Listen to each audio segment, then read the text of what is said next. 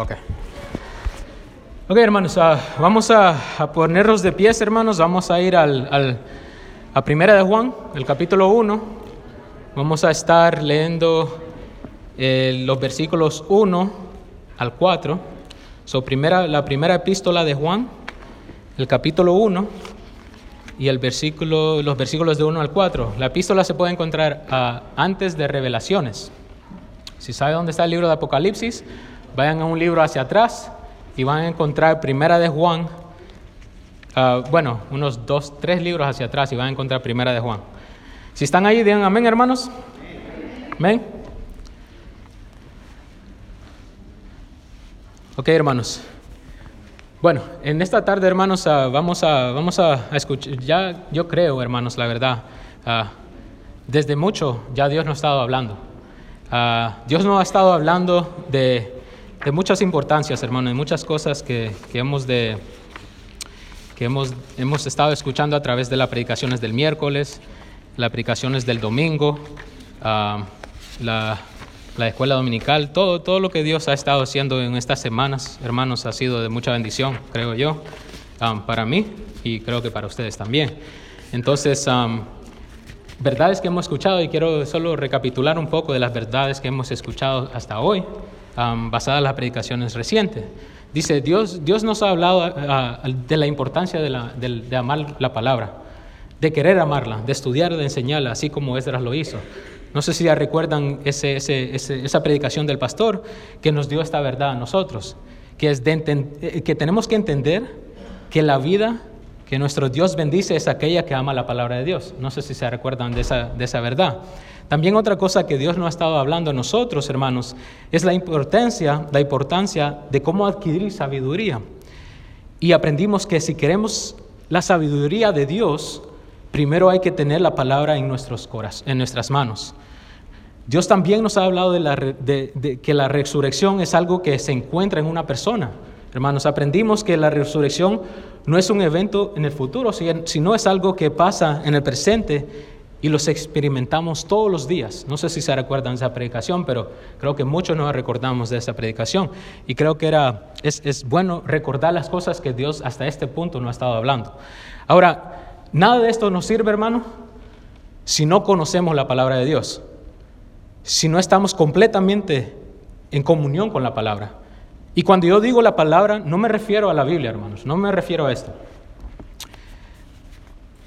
Me refiero al verbo de vida, hermanos, a la palabra de vida, quien es nuestro Señor Jesucristo, hermanos. Y hoy vamos a tratar con la primera epístola de Juan, vamos a ver otros versículos en esta epístola, vamos a, estar en todos los capítulos, hermanos, pero vamos a leer lo que Juan, cómo Juan comienza su epístola en esta, en esta tarde, hermanos. La palabra de Dios dice así, lo que era desde el principio, lo que hemos oído, lo que hemos visto con nuestros ojos, lo que hemos contemplado y palparon nuestras manos tocante al verbo de vida, porque la vida fue manifestada y la hemos visto y testificamos y nos anunciamos la verdad eterna, la vida eterna, la cual estaba con el Padre y se nos manifestó. Lo que hemos visto y oído, eso anunciamos, para que también vosotros que tenga- ah, tengáis mu- comunión con nosotros, y nuestra comunión, nuestra comunión verdaderamente es con el Padre y con su Hijo Jesucristo. Estas cosas os escribo para que vuestro gozo sea cumplido, hermanos. Entonces, a diferencia de las otras epístolas, hermanos, en el, en, en el Nuevo Testamento, epístolas como la que escribió Pablo, la que escribió Pedro, que dan un saludo primero, se, se identifican de que ellos son apóstoles de Jesucristo. La epístola de Juan no comienza así. Comienza con afirmaciones. Comienza de un solo. Aquí no hay algo que, que dice, oh, le voy a dar como un tema de lo que está. No, él comienza ya dando verdades desde el comienzo. Vamos a ver, y, lo que vamos a ver en esta, en, esta, en esta tarde, hermanos, es un problema que está pasando. ¿Cuál es el problema que Juan está tratando en este momento? Entonces vamos a orar, hermanos, y vamos a, entrar a, a nuestro estudio en esta, en, esta, en esta tarde. Vamos a orar. Padre, estamos aquí delante de ti, Señor, nuevamente, Padre. Dándote gracias, Padre, por, por todo lo que tú haces en nuestras vidas, Padre. Gracias, Padre, porque Ya han habido varias semanas, Señor, que tú nos has estado hablando, Señor. Has hablado a nuestros corazones, Padre. Padre, y te pido, Señor, que esta tarde, Señor, vuelvas a hablarnos nuevamente, Señor. Padre, que, que yo me pueda hacer a un lado, Señor, y que los hermanos puedan verte a ti, Señor. Puedan escuchar tu voz, Señor, no la mía, no mi sabiduría, sino tu sabiduría, Señor, tu voz, Padre. Que yo sea el instrumento, Señor, que tú puedas usar en esta tarde, Señor, para que los, los hermanos puedan entender, Señor. Que tú ablandas nuestras, nuestros corazones, Señor. Que tú abras nuestras mentes, Padre. Que, tú, que podamos escucharte, Señor. Padre, yo me escondo detrás de ti, Señor. Y te pido, Señor, que uses, uses a este inútil, Señor, para que sea útil en este momento, Padre. Gracias por todo, Señor. En nombre de Jesucristo. Amén. Amén. ¿Pueden sentarse, hermanos?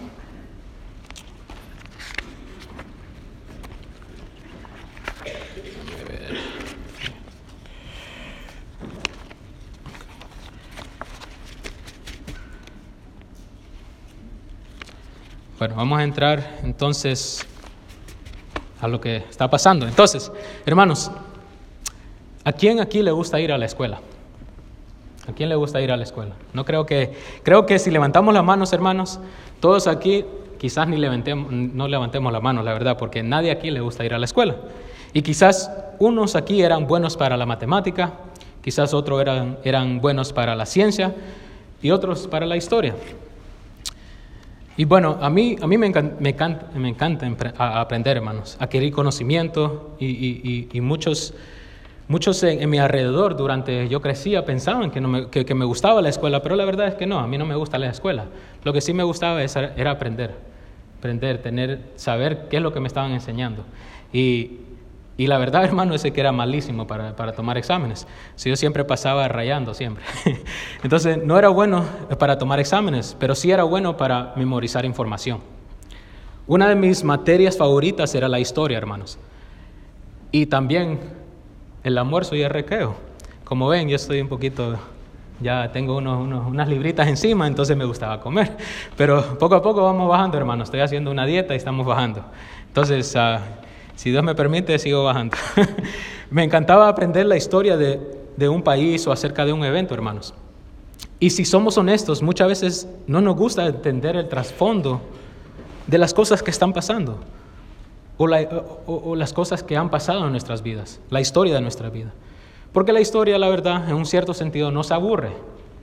Y es mucha la memorización de, de fechas y eventos. Pero no me dejan mentir, hermanos, a, decirle que es importante aprender de la historia para que no se vuelva a repetir. Como dice el dicho, la historia se repite. Todos aquí, aunque no, queramos, no, que, no queremos, tenemos que saber historia. Tenemos que saber las cosas que han pasado en nuestras vidas, historias de, nuestra, de, nuestro país o historias de, de, de, eventos que han pasado, pero también las historias personales, de dónde venimos nosotros, el trasfondo de nuestras vidas. Entonces, para que podamos entender, hermanos, esta epístola de Juan, tenemos que entender el trasfondo histórico, lo que está pasando en ese tiempo eh, que, que, fue la epístola, la epístola, fue escrita. Entonces, en esta, en esta tarde, hermanos, antes de, entrar ya de un solo a nuestro texto, quiero, quiero que, que, tengamos una pequeña clase de historia. Vamos a regresar a cuando estábamos niños y cuando queríamos aprender, pero no, lo, lo, bueno de esto es que van a aprender, pero no van a ser examinados. Entonces todos van a sacar una A. ¿Okay? Entonces vamos a hacer una pequeña clase de historia y, y, vamos a hacer un pequeño estudio bíblico también. No nos moveremos de primera de Juan, no vamos a ir a otros capítulos, a, a, otros pasajes bíblicos, no vamos a quedar en Juan, porque todo lo que vamos a aprender va a ser de, de, de la primera epístola de Juan. Entonces, ¿Qué es lo que estaba pasando, hermanos? Esta epístola, hermanos, fue escrita por Juan en la iglesia, eh, a las iglesias de Asia Menor. Entonces, las iglesias de Asia Menor eh, en este tiempo es, es, es básicamente nuestro tiempo es Turquía. Y fue escrita entre los años 80 y 85, a 80 a 85, después de la muerte de Cristo. Estas iglesias fueron fundadas por Pablo uh, entre el año 50 y 55, después de, de, después de la muerte de Cristo. Entonces ya habían pasado 40 años de, de, cuando Pablo había establecido esas iglesias a cuando Juan escribió esta epístola. Entonces, para este tiempo las iglesias ah, ya tenían muchos años de haber estado establecidas. Y lo más probable era que estaban compuestas de cristianos de segunda y tercera generación, hermanos. Y la verdad es, y, no creo que pase con nuestra iglesia, y la verdad no quiero que pase con nuestra iglesia, es que lo más probable, es que el gozo y la devoción y la doctrina de estas nuevas generaciones ya no, sea, igual que la primera generación, hermanos. Hermanos, yo he visto y he experimentado esto en otras iglesias, donde la segunda y tercera generación se, desaparecen de una iglesia, para que la primera generación se preocupe, uh, más de enseñar las reglas que enseñar el Evangelio y el verdadero amor para Jesús en las generaciones que siguen. Y esto lo he visto una y otra vez, hermanos. es fácil, hermanos, aparentar ser cristianos. Aprender los modales, los dichos, la vestimenta y hasta cómo orar. Pero no conocer a Dios y tener una, una verdadera comunión con Él. es nuestro deber como iglesia enseñarle a la generación que viene cómo tener un amor genuino con Dios por Dios. Yo le puedo contar mucho de mi experiencia, pero ese sería un sermón de casi cinco horas. Y hoy quiero que salgan temprano. Entonces el sermón de hoy, hermanos, solo va a ser dos horas, si Dios lo permite. Voy a predicar, hermano, no mentira. El versículo clave, hermanos, de esta epístola se encuentra en 1 de Juan 5:13 y quiero que vayamos todos ahí. Entonces el versículo clave de esta epístola es Primera de Juan 5, 13. 13. Sí, Primera de Juan 5, 13. Y cuando estén ahí digan amén.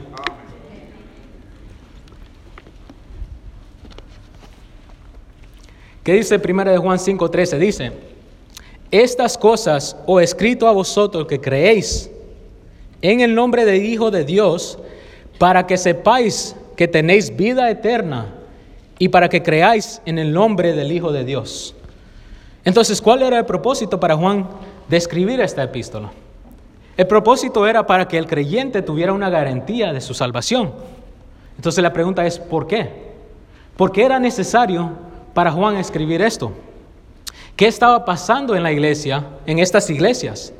Bueno, durante el siglo I, hermanos, en el tiempo que, que esta epístola fue escrita, comenzó a surgir una nueva filosofía. Y quiero que me sigan, hermanos que su propósito era atacar las enseñanzas o doctrinas que fueron dadas a las iglesias a través de los apóstoles. Esta nueva filosofía se llama gnosticismo. No sé si han escuchado esa palabra, pero el gnosticismo y se, se escribe G-N-O-S-T-I-C-I-S-M-O. Gnosticismo es una palabra que viene de la palabra griega gnosis, que significa conocimiento. Entonces, ahora la palabra conocimiento es una de las palabras que más es usada en la, epístola de Juan, porque Juan tiene que tratar con este, esta idea de tener un, conocimiento. Entonces, ¿por qué? Porque una de las enseñanzas claves del gnosticismo era que el camino a la salvación era a través de un secreto o alto nivel de conocimiento que solo era dado a un grupo selecto.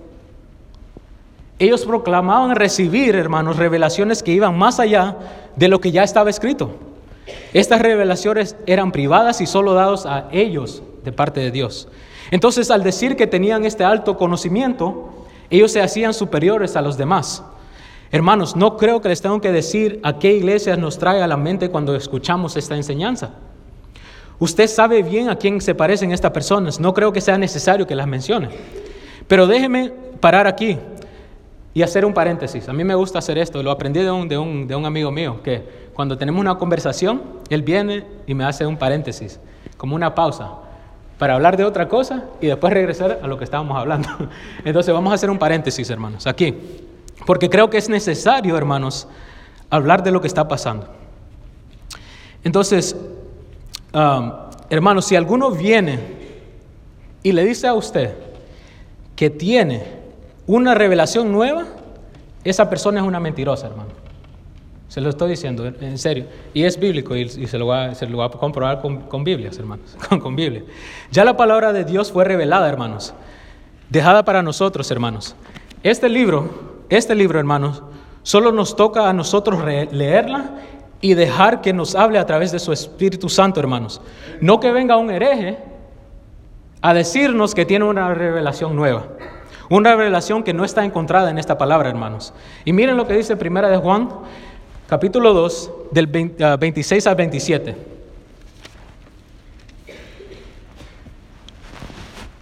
¿Estamos ahí? Dice, os he escrito esto sobre los que os engaña, dice la palabra. Pero la unción que vosotros recibisteis de Él permanece en vosotros y no tenéis necesidad de que nadie os enseñe. Así como la unción misma os enseña todas las cosas y es verdadera y no es mentira, según ella os ha enseñado, permaneced en Él. Entonces, ¿cuál es, esta, ¿cuál es esta unción de que habla Juan? La unción que recibimos es el Espíritu Santo, hermanos. El Espíritu Santo es el que nos, nos enseña las verdades de la Biblia, de la Biblia. Hermanos, poco a poco Dios nos ha revelado sus verdades a través del Espíritu Santo. Si nosotros recibimos al Señor, nuestra venda fue quitada y ahora podemos leer la Biblia y entenderla. No me acuerdo con quién estaba hablando de esto, pero le comentaba a esta persona que para que alguien que no es creyente la Biblia es como otro libro, como otro libro común. La puede leer, la puede estudiar, puede tratar de sacar interpretaciones, hermanos, pero no le va a entender porque está cegado todavía. Se requiere más que nuestra propia sabiduría para entender la Biblia. Necesitamos la sabiduría de Dios, hermanos, y esa fue una de las enseñanzas que aprendimos en estos días. Y me recuerdo mucho del pasaje del eunuco y Felipe, hermanos, donde el eunuco estaba leyendo Isaías, el pasaje de Isaías, hermanos. Y viene Felipe, uno de los diáconos de la iglesia primitiva, viene y le dice, ¿entiendes lo que estás leyendo? ¿Y qué dice el eunuco? ¿Y cómo podré si alguno no me enseñare? Hermanos, Dios nos dejó el Espíritu Santo para que nos enseñe, no que venga otro y nos trate de engañar con sus falsas enseñanzas. Y la verdad es que si somos engañados, hermanos, y esto es lo triste, lo más probablemente, lo más probable, probable es que el Espíritu Santo no está en nosotros. Qué, qué lástima sería decir que conocemos a Dios, hermanos, y el Espíritu Santo no está en nosotros.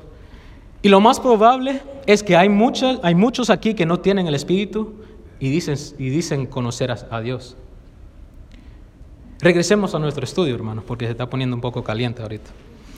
Otra enseñanza clave de los gnósticos, o ya aprendimos la primera, la primera es que la enseñanza era que para requerir salvación era tener un conocimiento más alto. Otra enseñanza que ellos enseñaban en ese momento, en ese siglo, era esto. Todo lo que es materia física es malo y todo espíritu con eh, E minúscula, minúscula es bueno. En otras palabras, lo que enseñaba es que nuestro cuerpo físico es malo, pero el alma que está dentro de nosotros es buena. Y ojo aquí, ojo aquí, pongan mucha atención aquí, hermanos.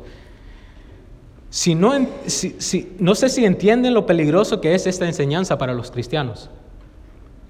Veamos por qué. Al enseñar esto, hermanos, ellos hacen una distinción entre lo físico y lo espiritual. Y quiero que me sigan aquí, hermanos, porque si no entienden esto, no entenderán los primeros versículos de la epístola. Dos cosas erróneas pasan al hacer esta distinción entre lo físico y lo espiritual. El primer error, hermanos, es que los cristianos en ese tiempo comenzaron a vivir vidas basadas a dos extremos. El primer extremo, hermanos, los lleva a castigar sus propios cuerpos con la idea pensando que si mi cuerpo es, es malo y mi espíritu es bueno, lo que yo tengo que hacer es castigar mi cuerpo para que ese espíritu sea librado. Por ejemplo, se exponen a temperaturas extremas de frío o calor, privan el sueño, privan el comer, azotan su cuerpo, hasta practican la automutilación. La idea era librar su alma del pecado de su cuerpo a través de un castigo y alcanzar una comunión con Dios. Miremos lo que dice Primera de Juan, capítulo 1, versículo 7. Primera de Juan, capítulo 1, versículo 7 dice, pero si andamos en luz, como Él está en luz, tenemos comunión unos con otros, y la sangre de Jesucristo, su Hijo, nos limpia de todo pecado. Amén. Hermanos, nosotros fuimos limpiados de todo nuestro pecado si recibimos a Jesús como nuestro Salvador. Sí, nuestro cuerpo es pecaminoso, y no estoy diciendo que no. La naturaleza de nosotros es pecar y entendemos eso. Pero no hay necesidad de castigarnos, hermanos, porque ya alguien pagó el castigo del pecado. Lo que se me viene a la mente, hermanos, son las mandas religiosas. Una manda religiosa, hermano, es una promesa o voto hecho a la Virgen o a alguien santo para que interceda ante Dios por un milagro que, que ayude a ti mismo o a algún ser querido. Y muchas de estas mandas religiosas requieren un sacrificio. Y una de las más populares que yo encontré, hermanos, era el caminar de rodillas. Personas caminan millas y millas, hermanos, de rodillas, lastimándose en el transcurso, para que su sacrificio pueda ser visto agradable por Dios y su oración o petición sea contestada. Y la verdad es que esto no agrada a Dios, hermanos me, recuerda a los hijos de Aarón, que estaban encargados de hacer sacrificios por el pueblo de Israel. Y un día ofrecieron un fuego extraño. ¿Y qué hizo? Dios los mató. Dios no nos pide fuego extraño. Él no nos pide que hagamos cosas así porque si fuera por, esos sacrificios, ¿qué necesidad tenía Jesús de morir en la cruz y darse como sacrificio? ¿Para qué mandar a su Hijo a pagar el castigo del pecado? si nosotros íbamos a castigarnos a nosotros mismos. Vayan conmigo a Primera de Juan, capítulo 5, los versículos 14 y 15, hermanos, que es la continuación del versículo clave que acabamos de leer. Primera de Juan, capítulo 5, versículo 14 y 15 dice, y esta es la confianza que tenemos en Él que si pedimos alguna cosa conforme a su voluntad, Él nos oye. Y si sabemos que Él nos oye en cualquier cosa que pidamos, sabemos que tenemos las peticiones que le hayamos hecho. Amén. Hermanos, Dios no necesita a la Virgen María y ningún otro santos, hermanos, para interceder por nosotros. Jesús es el único que puede hacer esto y ya lo está haciendo, hermanos. Si somos salvos, tenemos una, vida, una vía directa a Dios y Él está atento a nuestras peticiones. No pide un sacrificio, solo pide que rindamos nuestras vidas y, que esté alineado con, su voluntad. El segundo, hermanos, error que pasa con, pensar que nuestro cuerpo es, es, malo y nuestro espíritu es, es bueno es este segundo extremo, que nos lleva a tener vidas sin consecuencias. Ellos se daban a los placeres de este mundo sin pensar en las consecuencias, hermanos. En su conocimiento decían, si mi cuerpo es malo y mi espíritu es bueno, lo que haga con mi cuerpo no importa. Yo voy a vivir mi vida como yo quiero, mi cuerpo va a seguir siendo malo y lo que importa es mi espíritu. Entonces voy a vivir la vida. La idea era que aunque practicaran el pecado, ellos todavía iban a tener una comunión con Dios. Veamos lo que dice uh, Primera de Juan, uh, capítulo 3, del versículo 7 al 9. Yo sé, hermanos, que hay mucha información, pero, pero necesitan entender esto para poder después entrar al pasaje. Uh, primera de Juan, capítulo 3, 7 y 9 dice lo siguiente. Hijitos, nadie os engañe. El que hace justicia es justo, como Él es justo. El que practica el pecado es del diablo, dice. Porque el diablo peca desde el principio. Para esto apareció el Hijo de Dios para deshacer, deshacer las obras del diablo. ¿Amén? Hermanos, no podemos tener una, una verdadera comunión con Dios si practicamos el pecado. Si somos nacidos de nuevo, el pecado ya no mora en nosotros. No estoy diciendo que no vamos a pecar, hermanos. No quiero que me, mal, malentiendan ahí, pero, pero no podemos ah, habitualmente, hermanos, estar practicando el pecado. Que todo aquel que es nacido de Dios, hermanos, no crea un hábito para pecar. Hermanos, si decimos que tenemos comunión con Dios, pero vivimos en pecado, nos hacemos mentirosos, hermanos, y no hacemos y no hemos nacido de nuevo. vivimos engañados. Déjeme aclarar algo. Dios no, no, no nos pide que seamos perfectos para venir a Él. Ninguno aquí es perfecto, hermano. Yo no soy perfecto, el pastor no es perfecto, nadie aquí es perfecto, hermanos. Pero a Dios no le importa que seamos perfectos. Él nos acepta como somos, con las manos abiertas, hermanos. Pero también nos ama demasiado, hermanos, para dejarnos en el pecado. Y si, no, y si nosotros practicamos el pecado habitualmente, eso significa que hubo una verdadera comunión con Dios. Solo con palabras, solo con palabras dijo que lo quería conocer. Miren lo que dice Primera de Juan 1, 6.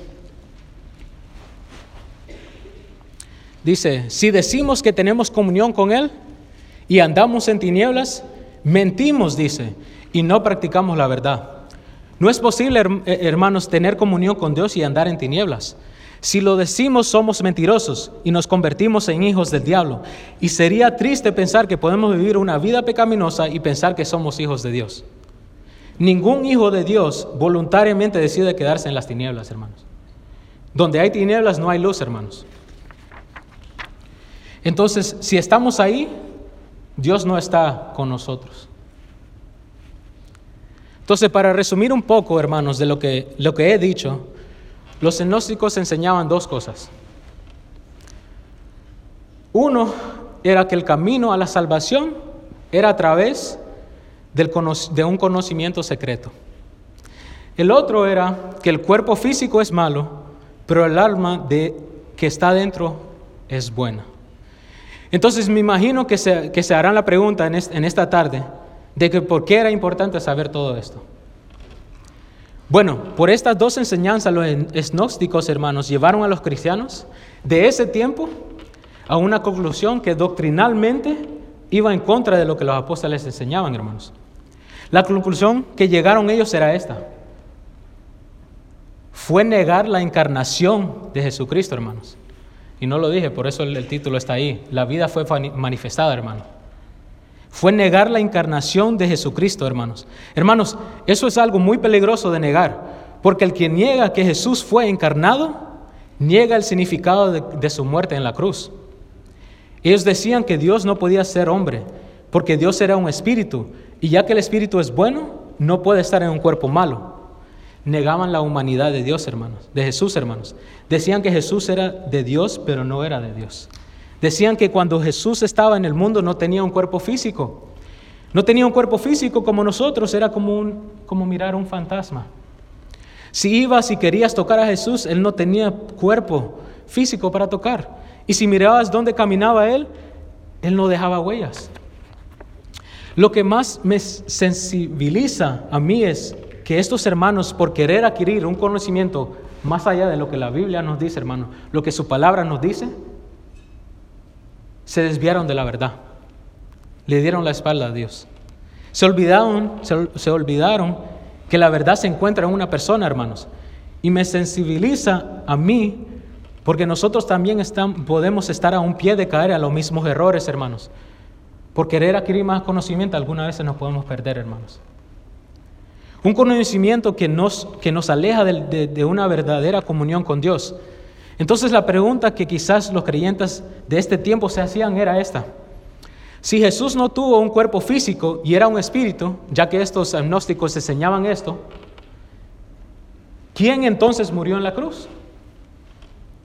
¿Por qué decían los apóstoles que Jesús fue crucificado si él no tenía cuerpo para crucificar? Aquí es donde entra Juan, hermanos, el último de los apóstoles que quedaba vivo en ese tiempo, hermanos. Y ya con 80 años él dice lo siguiente, y lo dice con una autoridad tremenda, hermanos. Volvamos a nuestro pasaje, el pasaje principal, hermanos. ¿Qué dice primera de Juan 1, 1 al 2? Dice, lo que era desde el principio, dice Juan, lo que hemos oído, lo que hemos visto con nuestros ojos lo que hemos contemplado y palparon nuestras manos tocante al verbo de vida. Y hace una paréntesis aquí Juan y dice, porque la vida fue manifestada y lo hemos visto y testificamos y os anunciamos la vida eterna, la cual estaba con el Padre y se nos manifestó. Hermanos, Juan estaba afirmando que él, y no solo él, hermanos, todos los apóstoles en ese tiempo, los que, los que tuvieron un encuentro con Jesús, experimentaron a Jesús, tuvieron una verdadera experiencia con Jesús, la experiencia con sus sentidos. Ellos pudieron escuchar, ver, tocar al verbo de vida, hermanos. Lo que experimentó hace muchos años, Juan lo vive como que si fuera ese día. Él dice, yo lo vi con mis ojos, con estos ojos lo vi, lo toqué con estas manos, lo escuché con estos oídos. No crean que están, no crean lo que están escuchando esos mentirosos. Jesús no era un fantasma, fue manifestado, hermanos. Él vivió entre nosotros. ¿Por qué creen que Juan usa los sentidos? Porque a través de nuestros sentidos, hermanos, tenemos contacto con el mundo exterior. Si no, no tuviéramos contacto. No, supiéramos qué está, qué está pasando afuera de nosotros. Y si Jesús no hubiera sido encarnado, hermanos, Juan no hubiera podido tener un contacto con él. Lo que significa que Jesús vivió en el mundo exterior. No fue como un viento que se puede sentir, pero no se puede tocar ni ver.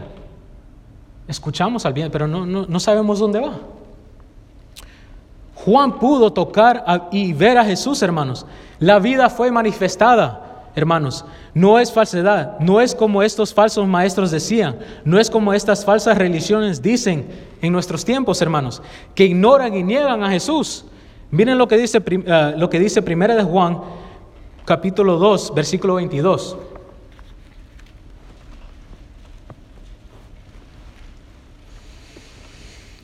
Primera de Juan capítulo 2, versículo 22 dice lo siguiente, dice, ¿quién es el mentiroso? Sino el que niega a Jesús. Es el Cristo. Este es anticristo el que niega al Padre y al Hijo, dice. Y miren lo que dice el, eh, eh, capítulo 4, el versículo 1 al 3.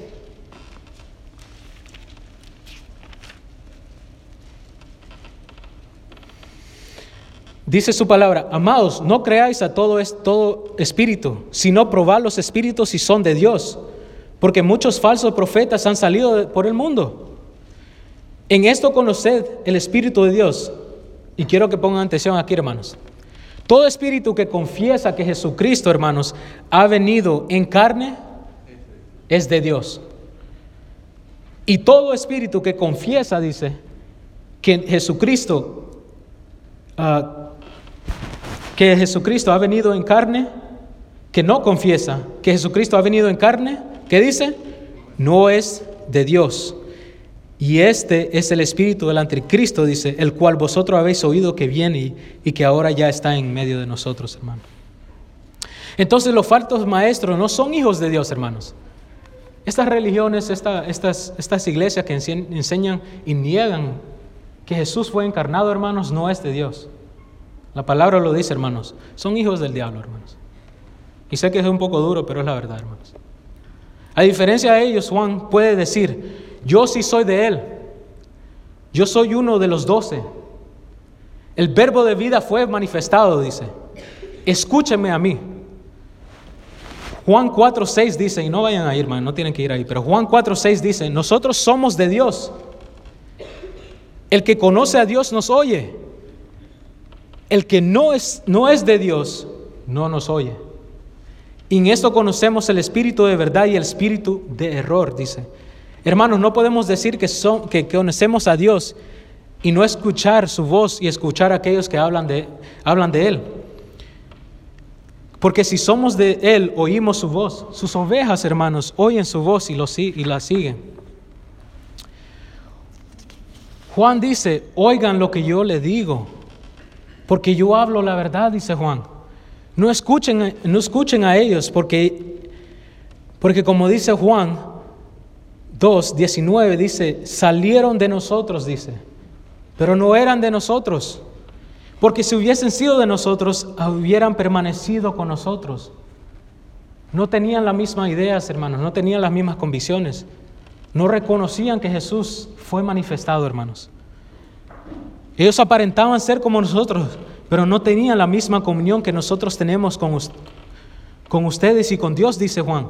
No tenemos el mismo pensar, el mismo corazón, el mismo gozo, el mismo Dios. Juan 1, 3, 4, que continuamos en nuestro pasaje, dice, lo que hemos oído, dice, lo que hemos visto y oído, os anunciamos, dice, para que también vosotros tengáis comunión con nosotros. Y nuestra comunión verdaderamente es con el Padre y con su Hijo Jesucristo. Estas cosas os escribo para que vuestro gozo sea cumplido, dice.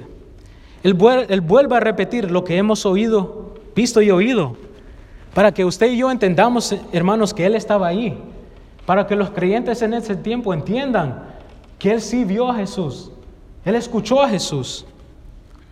Él, él, caminó con Jesús, escuchó su voz y vio sus milagros, hermanos. Y Juan sigue y dice, os anunciamos para que también vosotros tengáis comunión con nosotros.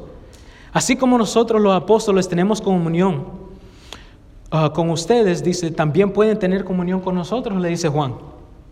Él, quiere que estos creyentes entiendan que para tener comunión con ellos, ellos tienen que haber experimentado a Jesús también. Entonces, para tener una vida, una verdadera comunión con ellos, es necesario tener una verdadera comunión con Dios. Sigue diciendo Juan, nuestra comunión verdaderamente es con el Padre y con su Hijo Jesucristo. Y que esta comunión, ¿y qué es esta comunión, hermanos? ¿Qué significa Juan por comunión? Y, muchas veces malinterpretamos esa palabra de comunión y la usamos como en inglés se usa, se, se dice fellowship. Y muchas veces fellowship y comunión significa tener compañerismo con unos con otros. Pero la comunión que Juan está hablando aquí no es una comunión con uno con otro, sino es comunión con el Padre, comunión con Jesucristo, comunión que creemos lo mismo, que pensamos en lo mismo, hermanos. La comunión que Juan se refiere es tener una genuina conexión espiritual con Dios y con otros creyentes, dice. No podemos decir que tenemos comunión con Dios si negamos que Jesús es la palabra manifestada y aborrecemos a nuestros hermanos. Juan termina sus afirmaciones diciendo esto, hermanos. Estas cosas os escribo para que vuestro gozo sea cumplido, hermanos. ¿Cuál es ese gozo que Juan habla? Que al tener una verdadera comunión con Dios, nuestro gozo, nuestro gozo se convierte en lo que le place a Dios. El gozo de Dios se convierte en nuestro gozo. Todo aquello que agrada a Dios nos agrada a nosotros, hermanos. Y todo lo que aborrece Dios, aborrecemos nosotros. Miremos lo que Juan, lo que primera de Juan 2, 15 al 17 dice.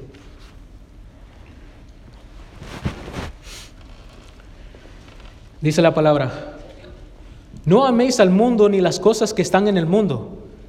Si alguno ama al mundo, el amor del Padre no está en él. Porque todo lo que hay en el mundo, los deseos de la carne, los deseos de los ojos y la vanagloria de la vida, no proviene del Padre, sino del mundo. Y el mundo pasa y sus deseos, pero, lo que hace la, pero el que hace la voluntad de Dios permanece para siempre. Amén.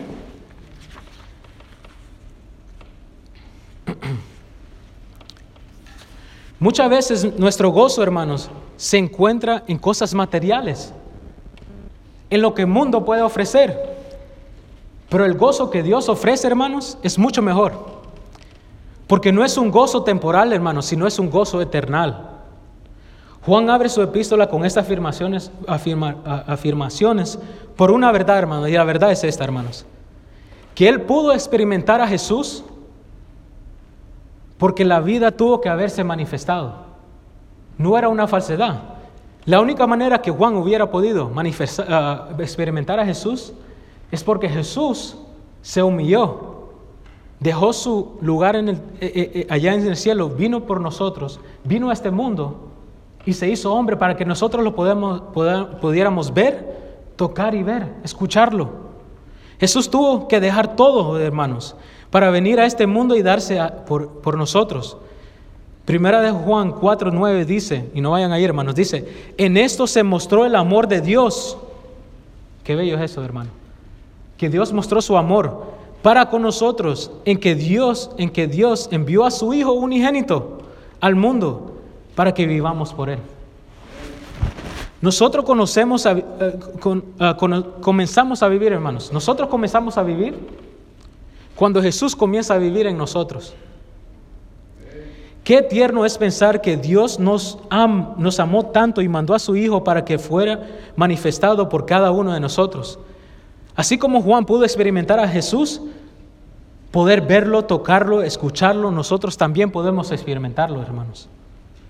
Si usted es creyente en esta tarde, hermano, usted también experimenta a Dios, a Jesús todos los días, hermanos. Cada mañana que se levanta, hermano, Dios le da la vida. A usted no le falta comida en la mesa porque Dios le dio el trabajo. Usted no falta de salud porque Dios le da la salud. A usted no le falta dinero, aunque muchas veces se siente como que no tenemos el dinero, pero ahí está guardándolos. Si Él cuida de las aves, hermanos, ¿cómo no cuidará de nosotros? Cuando se siente, cuando, cuando neces- necesita una palabra de aliento, hermanos, hay hermanos y hermanas que vienen a darle, a darles palabras de aliento. ¿Y quién es el que está mandando a esa hermana y ese hermano? Dios, hermanos. Dios es el que está mandando a esa hermana y ese hermano para que le dé esas palabras. Cuando necesitamos un consejo, Señor, eh, eh, eh, un consejo del Señor, o necesitamos un consejo en nuestras vidas, o necesitamos sabiduría, hermanos. ¿Quién es el que nos da la palabra, hermanos? Dios nos dejó el consejo, todo revelado está aquí. No hay nada más que revelar, todo está aquí. Si necesitamos un consejo, sabiduría, ¿qué buscamos? Adquirimos la sabiduría de Dios, hermanos. Nosotros también vemos y escuchamos y tocamos a Jesús, hermanos. Todos los días experimentamos a Jesús. Con el simple hecho de respirar estamos experimentando la grandeza de Él. Porque sin la respiración, señor, eh, hermanos, no viviríamos, no tuviéramos vida. Por Él no recibimos lo que nos, merec- nos, nos- nos merecimos, hermanos. Él se dio a sí mismo en la cruz y murió por cada uno de nosotros. Si Jesús no se hubiera manifestado, hermanos, viviríamos sin esperanza. Pero gloria a Dios que sí. Y sí tenemos esperanza, hermanos. Sí, Jesús, por gracia, pero por gracia de, de Dios no fue así, hermanos. Sí fuimos salvados a través de Jesús. Si volvemos a leer todos los versículos que he mencionado desde el comienzo, hermanos, Dios ya no ha estado hablando a través de esos versículos. Pueden ver cómo Dios nos ha estado diciendo, desde todos esos versículos nos dicen algo. Él nos dice, yo les di la vida eterna. Yo les di mi Espíritu Santo para que los guíe. Yo escuché sus peticiones. Yo los hice hijos míos. Y yo los amé primero, dice Dios. Todos esos versículos que hemos leído, esas son cosas que Él está diciendo. Y si usted en este día todavía no ha experimentado a Jesús, hoy es el día. Entregue su vida a Él hoy y podrá también experimentar lo que muchos de nosotros aquí experimentamos todos los días, hermanos. Poder ver, escuchar, tocar a nuestro Señor. Y para que nosotros, hermanos, podamos experimentar a Jesús, es necesario que Jesús sea más que un hombre en nuestras vidas, hermanos. Es necesario que Él sea nuestro Salvador. Es necesario que Él sea nuestro Salvador. Hermanos, la vida fue manifestada por usted y por mí, hermanos. Hermanos, gloria a Dios, hermanos, que, que, que Él mandó a su Hijo. Se manifestó. Gloria a Dios, Señor, eh, hermanos, porque Juan escribe esto que es tan bello, que Él dice, lo que era desde el principio, lo que hemos oído, lo que hemos visto con nuestros ojos, lo que hemos contemplado y palparon nuestras manos tocante el verbo de vida. Porque la vida fue manifestada, dice, y lo hemos visto y testificamos y anunciamos la vida eterna, la cual estaba con el Padre, dice, y se nos manifestó. Gloria a Dios, hermanos, que Él, él bajó, Él bajó de donde Él estaba, se humilló, hermanos, se dio así por usted y por mí, hermanos. Gloria a Dios que tenemos un, un- un Dios tan amoroso, hermanos. Y quizás, hermanos, esto sea no algo nuevo para todos ustedes, pero creo que sí es algo necesario para, para entender. Que cuando vengan otras personas, hermanos, a decirnos otra cosa, que nosotros estemos seguros, hermanos, que Dios es real, hermanos. Dios no es falso. Dios no es un espíritu que anda por ahí, no, Dios es real. Dios vino a nuestras vidas y vino a nuestros corazones y cambió y transformó nuestras vidas. Transformó nuestros corazones. Dios nos dio una vida nueva. Nacimos de nuevo en Él. Gloria a Dios, hermanos, de su palabra y de lo que, de lo que pudimos aprender en este día, hermanos. Cierren, sus ojos, hermanos, inclinen sus cabezas. Vamos a, vamos a orar, hermanos. Toda cabeza inclinada, hermanos. Todo ojo cerrado. Nadie viendo. Hermanos, si Dios le habló hoy en esta, en esta tarde, levante su mano, hermano, para que yo pueda, pueda orar por usted. Amén. Gloria a Dios, gloria a Dios. El piano va a sonar, hermanos.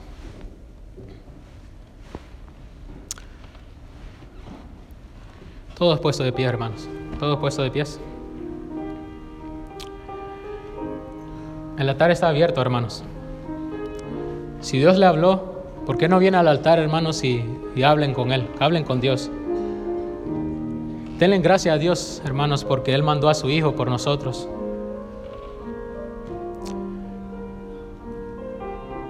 Su Hijo se, manifestó en nuestras vidas, en, nuestras, en nuestros corazones, en nuestras mentes.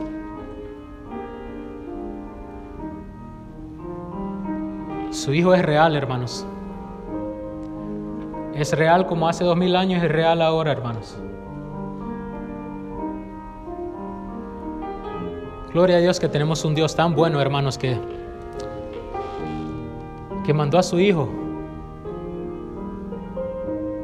para que Él fuera manifestado y así pudiéramos tener perdón de nuestros pecados, de lo que merecíamos más, que era la muerte.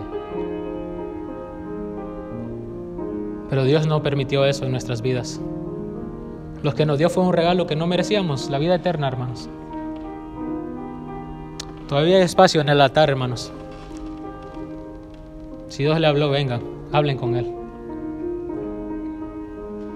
Vengan y hablen con Dios. Padre, estamos aquí delante de ti, Señor.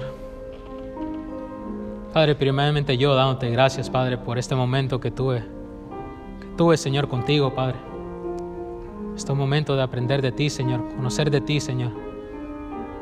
De querer tener una comunión más allá de, lo, una comunión de amistad, Señor, sino una comunión, Señor, de, de Padre e Hijo, Señor. De una, de una comunión, Señor, más allá, más espiritual, Padre. Padre, gracias Señor porque la vida fue manifestada. Porque tú te humillaste, Señor, y viniste a, nosotros, Señor. Viniste aquí al mundo, Señor. Y te diste a sí mismo por nosotros, Padre. Padre, gracias por la epístola de Juan, Señor, que tú nos has dejado, Señor. Que nos recuerda, Señor, de esta verdad básica, Señor, que tú fuiste manifestado, Señor. Gracias, Padre, por lo bueno que tú eres, Señor. Gracias por los corazones de mis hermanos, Señor, en esta tarde, Señor. Que tú nos sigas ayudando, Señor, a, crecer en ti, Padre. A buscar más de ti, Señor. A adquirir más conocimiento, Señor, pero el conocimiento tuyo, Padre. No nuestra sabiduría, Señor. Guárdanos, Padre, y úsanos, Señor. Gracias por todo, Padre. En el nombre de nuestro Señor Jesucristo. Amén. Amén. Gloria a Dios, hermanos, por su palabra. Gracias por, gracias a Él, hermanos, por, por todo lo que Él ha hecho con nosotros y lo bueno que Él es con nosotros, hermanos. Eh,